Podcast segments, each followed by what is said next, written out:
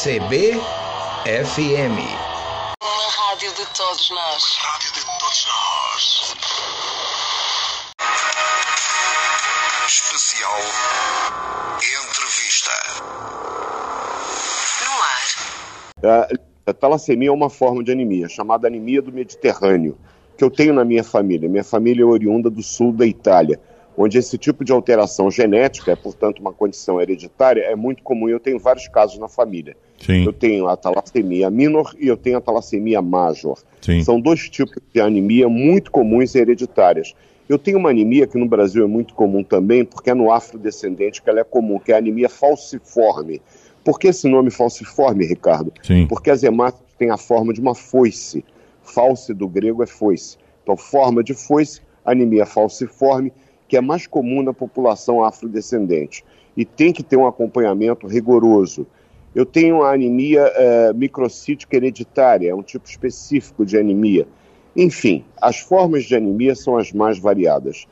O Bem, médico sempre- vai examinar o paciente, ele vai perceber uma certa palidez nas mucosas, né? Olhando ali embaixo do olho, Sim. a língua descolorida. O que, que o paciente refere? Doutor Silva, eu tenho cansaço, eu não tenho condição de fazer muito exercício, que eu fico cansado, eu tenho um pouco de fraqueza nas pernas, um desconforto, uma perda de apetite. Opa, isso pode estar associado a um quadro de anemia. O que, que o doutor Silvio faz?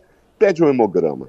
E aí no hemograma vai ver que a taxa de hemoglobina na mulher abaixo de 12, no homem abaixo de 12,5, está com certo grau de anemia.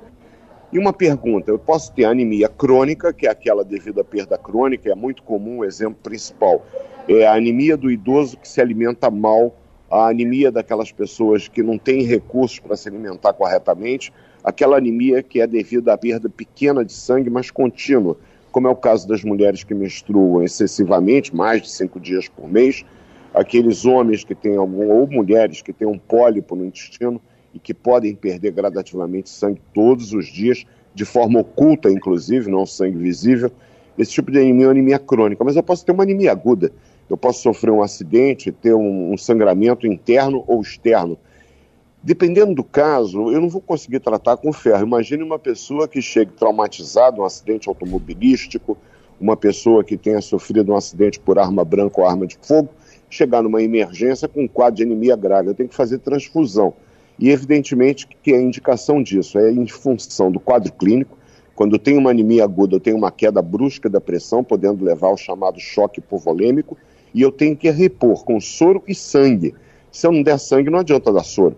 Então eu posso ter necessidade. Eu aproveito o nosso junho laranja para isso, alertar todos que devem doar sangue. Indivíduos abaixo de 65 anos, acima dos 18 anos de idade, com mais de 50 quilos de peso, devem procurar os lugares para fazer a doação de sangue. O Hemorrio é um grande captador de sangue, assim como o meu Hospital Federal de Servidores do Estado tem uma unidade que faz a captação de sangue e a gente distribui não só para os pacientes que são internados no hospital e que muitas vezes precisam e como precisam, como também para as outras emergências onde chegam os casos agudos.